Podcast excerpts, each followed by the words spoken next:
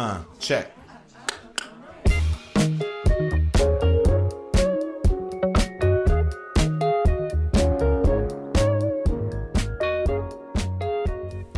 Hola, ¿qué tal, chanceros y chanceras que nos escuchan nuevamente en Segundo Chance Podcast? Yo soy Elaine Arias y desafortunadamente en esta ocasión no nos podrá acompañar mi hermana Jess Blabla y esperemos que muy pronto esté de vuelta acá por la Ciudad de México. y bueno, antes que nada queríamos, eh, híjole, pedirles pues una disculpa por la demora, ¿no? En, en subir este episodio por varias circunstancias no habíamos, no nos habíamos dado el tiempo, ¿verdad?, de grabar un episodio que ya les debemos dos, el de junio y el de julio, pero bueno, empecemos con el tema de hoy. Y bueno, siguiendo un poco el hilo de los podcasts pasados, ¿no? El pasado es de por qué nos vestimos, que si no lo han escuchado, los invitamos a que lo escuchen. Eh, se me hacía súper interesante y necesario hablar de cómo la industria de la moda funciona actualmente y en particular hablar un poco o mucho del fast fashion. Entonces creo que es importante mencionar una definición de este concepto. Entonces, este concepto lo tomé del libro Clothing Poverty, uh, The Hidden World of Fast Fashion and Secondhand Clothes de Andrew Brooks. Lo encuentran en Amazon. Está increíble, lo acabo de empezar y súper recomendado.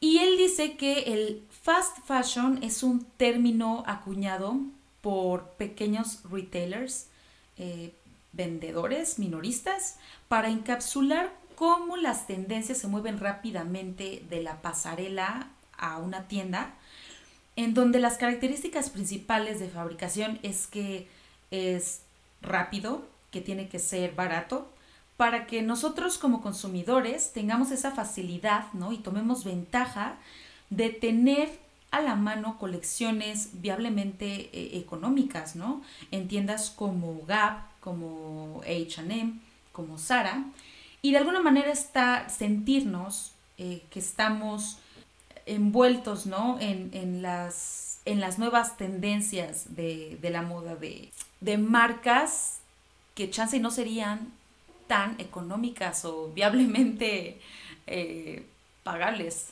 Y bueno, una vez entendiendo qué es el fast fashion a grandes rasgos, hay que entender bien que la ropa que vestimos es muy probable que haya emprendido un largo viaje antes de llegar a nuestras manos, ¿no? O de llegar a la tienda en donde lo compramos. Nuestra ropa seguramente pasó por las manos de granjeros, de hilanderos, eh, puede ser de un tejedor, de eh, tantos otros, ¿no? Que trabajan de manera casi invisible en todas las cadenas de suministro de la industria de la moda. Y tomemos como ejemplo una camiseta simple de algodón, ¿no? una camiseta básica. Como dato, se estima que se hacen y se venden alrededor de 2 mil millones cada año alrededor del mundo. Entonces, Imagínate si la camiseta está eh, hecha de algodón, su viaje comenzó como una semilla, ¿no? Plantada en el suelo por agricultores de todo el mundo, como eh, en la India, pudo haber sido en Brasil o, en Estados Unidos, ¿no? Eh, actualmente China es el que tiene mayores cultivos de algodón. Después de esto, el algodón crudo se envía a una fábrica donde las semillas se separan de, pues, de la flor, ¿no? Que es como una cáscara, así como, como si fuera una, una fundita, pues, ¿no? Entonces, después de esto, el algodón va a otra fábrica de hilado donde se carga. ¿Qué es esto? Que se separa en hebras sueltas. Entonces, estas eh, hebras se peinan y se mezclan antes de tejerlo en un telar, ¿no? Y convertirlo en tela.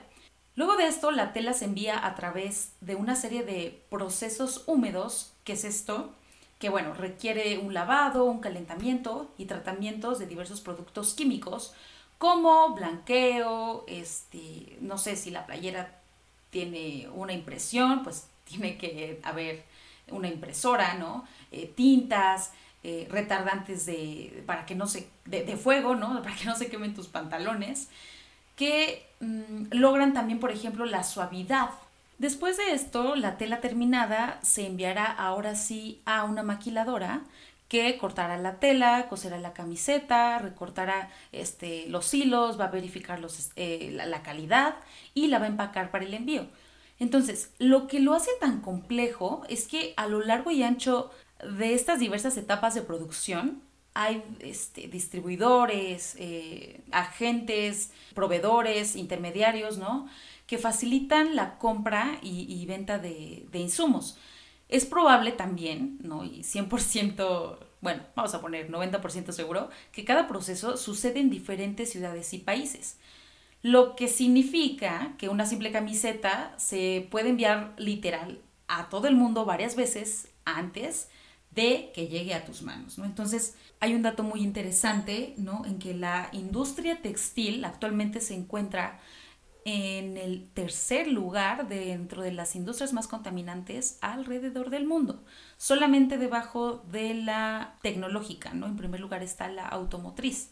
Y entonces, mm, ¿cuál es el problema, ¿no? que hay detrás de, o cuál es la falla de la industria? Bueno, el caso es que la gran mayoría de las marcas de moda no son propietarias mm, de instalaciones de fabricación, ¿no? Ni de proveedores, por lo que esto hace muy difícil monitorear o controlar las condiciones de trabajo y toda la trazabilidad del ciclo de producción de una prenda y los impactos ambientales y sociales que hay en toda esta cadena de suministro, ¿no? Es bien importante recalcar que por la importancia y trascendencia del vestido eh, en el mundo, pues obviamente esta industria emplea mm, alrededor o al menos 60 millones de personas directamente y a otras 120 millones de personas indirectamente. Es probablemente eh, una de las industrias en las que más mujeres trabajan, ¿no? Se dice que alrededor del 85% de la industria está, está permeada por mujeres. Y esto resulta en problemas ¿no? de equidad de género, en donde, por ejemplo, una mujer gana alrededor del 77% de lo que gana un hombre. Y también es súper importante remarcar que todas estas etapas ¿no? de producción de una prenda normalmente están localizados en países subdesarrollados. La India, Bangladesh, Vietnam, este, Turquía, ¿no? ¿Y por qué pasa esto? Pues simplemente porque estos países eh, carecen de políticas que protejan a sus trabajadores, ¿no? Entonces, las empresas, las marcas se aprovechan de esta situación entonces contratan a los trabajadores a través del outsourcing, que es esto, que no los contratan directamente, entonces no tienen responsabilidades ni obligaciones con los trabajadores.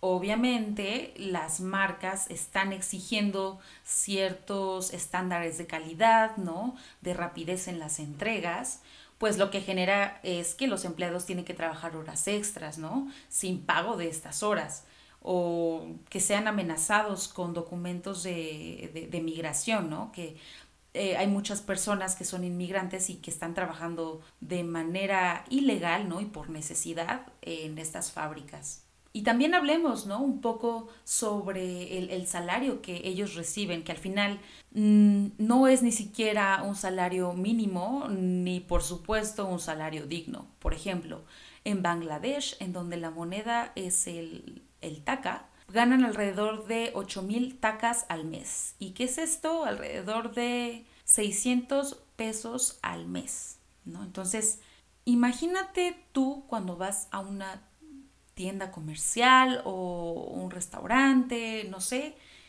y en una noche, en una tarde, te puedes gastar ese dinero. Se estima que alrededor del 4%, solo el 4% de, de, lo que, de lo que cuesta, por ejemplo, una prenda, no sé, que cueste 100 pesos, solamente el 4% le va a llegar a la persona que hizo nuestras prendas. Y eso solamente es un estimado, ¿no? Entonces, ¿por qué todos estos datos a veces son muy difíciles de, de saber, ¿no? Y de, de afirmar que son verdaderos? Pues porque existe una falta de transparencia, ¿no? Y falta de trazabilidad, como ya comentábamos antes, en todos los procesos, pues porque están diversificados en diferentes territorios geográficos. Y bueno, esto es solamente desmenuzando un poco el impacto social que hay detrás de esta industria. Pero también es súper importante hablar del impacto ambiental. En la mayoría de los países donde se produce las prendas, ¿no? por ejemplo, las fábricas arrojan las aguas residuales que producen directamente a los ríos sin ningún tipo de tratamiento previo. Imagínate que todas estas aguas contienen sustancias tóxicas como plomo, mercurio, arsénico y que entre todas son extremadamente perjudiciales para los ecosistemas y además para la salud de los, de los habitantes ¿no? que viven a orillas de esos ríos. Y bueno, eso solamente en el proceso de fabricación, pero cuando la prenda ya está con nosotros ¿no? y nosotros lavamos esa prenda, se van desprendiendo microplásticos. ¿Qué son los microplásticos? Son pequeñitos piezas de plástico de menos de 5 milímetros de largo los cuales están llegando a nuestros mares, ¿no? Entonces, se estima que alrededor de 300 millones de microplásticos llegan cada año a los océanos. ¿Y cuál es el problema de esto también? Que bueno, los peces que habitan ahí, la vida marina, se alimenta de estos microplásticos y estos mismos peces son los que llegan a nuestro plato. Entonces, también hay un estimado que de alguna manera nos estamos comiendo el plástico. Entonces, imagina este ejemplo, ¿no? La trascendencia que tiene y todo el impacto que tiene no solamente con las cosas que estamos usando o comprando, sino también con cómo nos estamos alimentando. Eh, otro problema también es, por ejemplo, la degradación del suelo, ¿no? Ponemos ejemplo eh, el algodón, ¿no? Que actualmente le llaman el oro blanco, ocupa un porcentaje del 2.4% ¿no? de las tierras de cultivo alrededor del mundo, solamente debajo de los cultivos para alimentos. ¿Y por qué genera tanto impacto? Pues porque se utilizan fertilizantes, se utilizan insecticidas, se utilizan pesticidas, ¿no? En, en esta urgencia del ser humano de, acelerar el proceso de fabricación, ¿no? de, tenerlo a la mano, pues obviamente el impacto ambiental es enorme. Y bueno, una vez teniendo todo este background, ¿no? Un poco sobre el impacto social y ambiental, que quiero otra vez repetir y enmarcar que eh, en 15 minutos, en 20 minutos, no nos daría para enumerar todo el impacto que hay detrás. ¿Qué es lo que hace tan rentable por qué las empresas todavía están amarradas a esta economía. Y pues básicamente es por todas las ganancias que genera esta empresa, más bien esta industria. Se estima que eh, alrededor del 2016 consumíamos 400 veces menos como actualmente lo hacemos. Entonces, obviamente para las empresas es muy viable ¿no? y, y súper accesible tener este sistema de producción rápida y barata, porque a nosotros nos pueden ofrecer más bien entre comillas, una moda lujosa, ¿no? Porque te lo venden a través de medios digitales, con influencers, ¿no? Vendiéndote un estilo de vida, ¿no? Eh, diciéndote que tienes que aspirar a tener esas cosas, a tener esa prenda, a, comprar ese outfit para ser exitoso y que las demás personas te vean. Y es que aquí me gustaría también decir que nosotros como consumidores tenemos un gran poder. A veces pareciera que, que no lo tenemos o, o, o no nos lo creemos, pero creemos en segundo chance que la acción colectiva hace la diferencia. Entonces, si nosotros como personas escribimos a las marcas y les preguntamos, ¿tú qué estás haciendo para ser una marca responsable? Y preguntar, ¿quién hace mi prenda? ¿Qué recursos estás utilizando? ¿Cómo estás haciendo para recuperar esos recursos? En ese momento creo que estamos abriendo la conversación, alzando la mano, diciendo, yo no quiero comprar una prenda que me cuesta 100 pesos si a alguien le está costando la vida. Y, es real esto. Ha, habido accidentes, este, derrumbes de, fábricas, de, edificios completos en donde por malas prácticas, porque no existen políticas, ¿no? De, de, protección civil, ¿no? Están matando a las personas, ¿no? Entonces estas personas en su urgencia de sobrevivir, pues tienen que aceptar esa realidad. Y creo que nosotros desde nuestra vida cómoda, mm, quiero decirla como afortunados de vivir mm, en, circunstancias totalmente diferentes, tenemos ese poder de, hablar por las personas que, que, no lo pueden hacer y que no están siendo escuchadas. Y pues para terminar, me gustaría dejarles algunos tips de, bueno, ok Jill, me estás hablando de esto, pero bueno, ¿qué yo en concreto puedo hacer para no ser parte del fast fashion? Y bueno, la primera es ama las prendas que ya tienes, ¿no? O sea, visita tu closet, date cuenta de qué prendas sí usas y por qué otras prendas no las estás usando. Normalmente esto va a evitar que hagas compras como muy este, impulsivas y te, lo, te aseguro que vas a encontrar que el, en el closet que ya tienes hay, hay muchísimo valor, mi hermana siempre me recomienda esto y es que cuando, cuando vayas a comprar, ok, que digas, ok, la verdad es que sí necesito esta prenda y siento que sería algo que sí voy a utilizar, ok, puedes ir a la tienda, eh, te recomiendo en lo personal primero buscar en, en bazares eh, locales, eh, la verdad es que en redes ya están ganando muchísima popularidad y son súper accesibles. La comunidad de bazares es increíble, entonces te recomiendo primero eh, eso.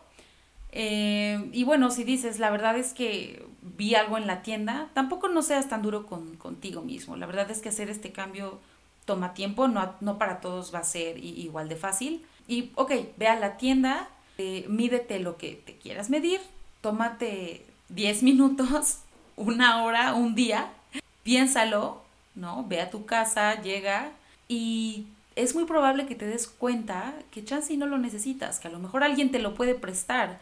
A lo mejor no en, en ese momento solamente fue muy impulsivo porque a lo mejor estaba muy barato o lo viste solo muy bonito, ¿sabes? Otro consejo que te quiero dar es que cuando puedas, compra marcas que realmente estén comprometidas con el medio ambiente y que estén siendo justos con sus trabajadores, ¿no? O, las personas que están detrás de la prenda. Es normal que estas prendas cuesten chance el doble de lo que te costaría una prenda en una tienda de fast fashion. No pienses que si en el momento en el que tú no compras esa prenda no está siendo parte del slow fashion. Hay mil maneras más de apoyar el movimiento y ser parte de. Y entonces tampoco hay que llevar toda la conversación a que, bueno, es que ahora solamente tengo que comprar este, marcas 100% hecho en México, ¿no? Y con materiales orgánicos, ¿no? Entonces, cuando tengas la posibilidad, apoya, ¿no? Si está en tus manos, si está en tus posibilidades, pues deberías de intentarlo y probar. Y bueno, creo que mi consejo y mi mantra sería que las prendas que ya tienes en el closet de verdad son las que más valor tienen, ¿no? Y, las que debes de cuidar. Yo solamente te dejo eso, reflexiona, este, me sentí súper bien otra vez grabando el podcast. Espero que puedan escuchar los episodios pasados, que me dejen su feedback en Instagram, que me dejen su mensaje directo, que compartan mucho esta información si les pareció útil. Y solo eso. Muchas gracias por escucharnos nuevamente y nos vemos en unas semanitas.